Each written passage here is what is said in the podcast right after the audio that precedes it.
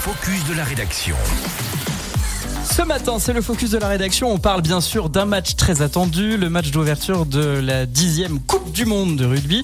Et ce soir, c'est la France et la Nouvelle-Zélande qui ouvrent le bal. Un grand jour pour le monde du rugby. Le coup d'envoi est donné à 21h15. Je crois que je n'apprends rien à personne. Juste après la cérémonie d'ouverture au Stade de France.